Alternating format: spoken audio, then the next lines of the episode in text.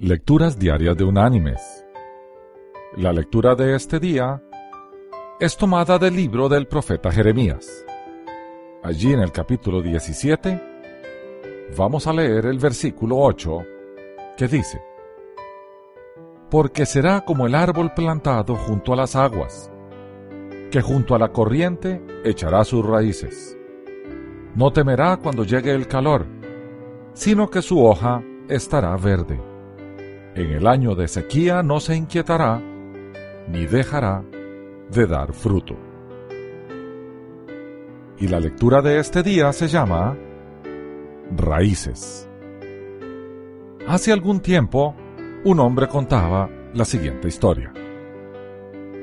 Tiempo atrás, tenía yo un vecino que era médico, cuyo hobby era plantar árboles en el enorme patio de su casa. A veces observaba desde mi ventana su esfuerzo por plantar árboles y más árboles, todos los días. Lo que más llamaba mi atención era el hecho de que él jamás regaba los brotes que plantaba. Pasé a notar, después de algún tiempo, que sus árboles estaban demorando mucho en crecer. Cierto día, resolví aproximarme al médico y le pregunté si él no tenía recelo de que las plantas no creciesen, pues percibía que él nunca las regaba. Fue cuando, con un aire orgulloso, él me describió su fantástica teoría. Me dijo que si regase sus plantas, las raíces se acomodarían en la superficie y quedarían siempre esperando por el agua fácil, que venía de encima.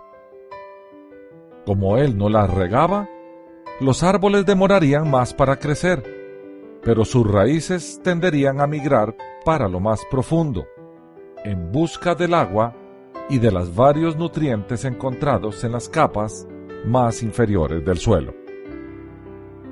Así, según él, los árboles tendrían raíces profundas y serían más resistentes a la intemperie.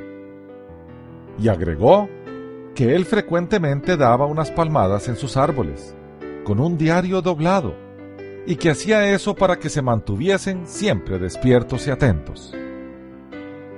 Esa fue la única conversación que tuve con mi vecino. Tiempo después, fui a vivir a otro país y nunca más volví a verlo. Varios años más adelante, al retornar del exterior, fui a dar una mirada a mi antigua residencia.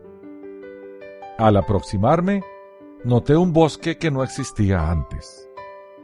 Mi antiguo vecino había realizado su sueño. Lo curioso es que aquel era un día de un viento muy fuerte y helado, en que los árboles de la calle estaban arqueados, como si no estuviesen resistiendo al rigor del invierno. Entretanto, al aproximarme al patio del médico, noté cómo estaban sólidos sus árboles. Prácticamente no se movían, resistiendo estoicamente aquel fuerte viento. Qué efecto curioso, pensé. Las adversidades por las cuales aquellos árboles habían pasado, llevando palmaditas y habiendo sido privados de agua, parecía que los habían beneficiado de un modo que el confort y el tratamiento más fácil jamás lo habría conseguido. Todas las noches antes de ir a acostarme, doy siempre una mirada a mis hijos. Observo atentamente sus camas y veo cómo ellos han crecido. Frecuentemente oro por ellos. En la mayoría de las veces, pido para que sus vidas sean fáciles, para que no sufran las dificultades y agresiones de este mundo. Como resultado de la experiencia de los árboles del médico, he pensado que es hora de cambiar mis oraciones. Ese cambio tiene que ver con el hecho de que es inevitable que los vientos helados y fuertes los alcancen. Sé que mis hijos encontrarán innumerables dificultades y que por tanto mis deseos de que las dificultades no ocurran han sido muy ingenuos y hasta desventajosos. Siempre habrá una tempestad en algún momento de sus vidas, porque, queramos o no, la vida no es muy fácil. Al contrario de lo que siempre he hecho, pasaré a orar para que mis hijos crezcan con raíces profundas, de tal forma que siempre puedan retirar energía de las mejores fuentes, de las más divinas, que construyan sus vidas sobre los cimientos más firmes para que puedan sostenerse cuando los días malos lleguen.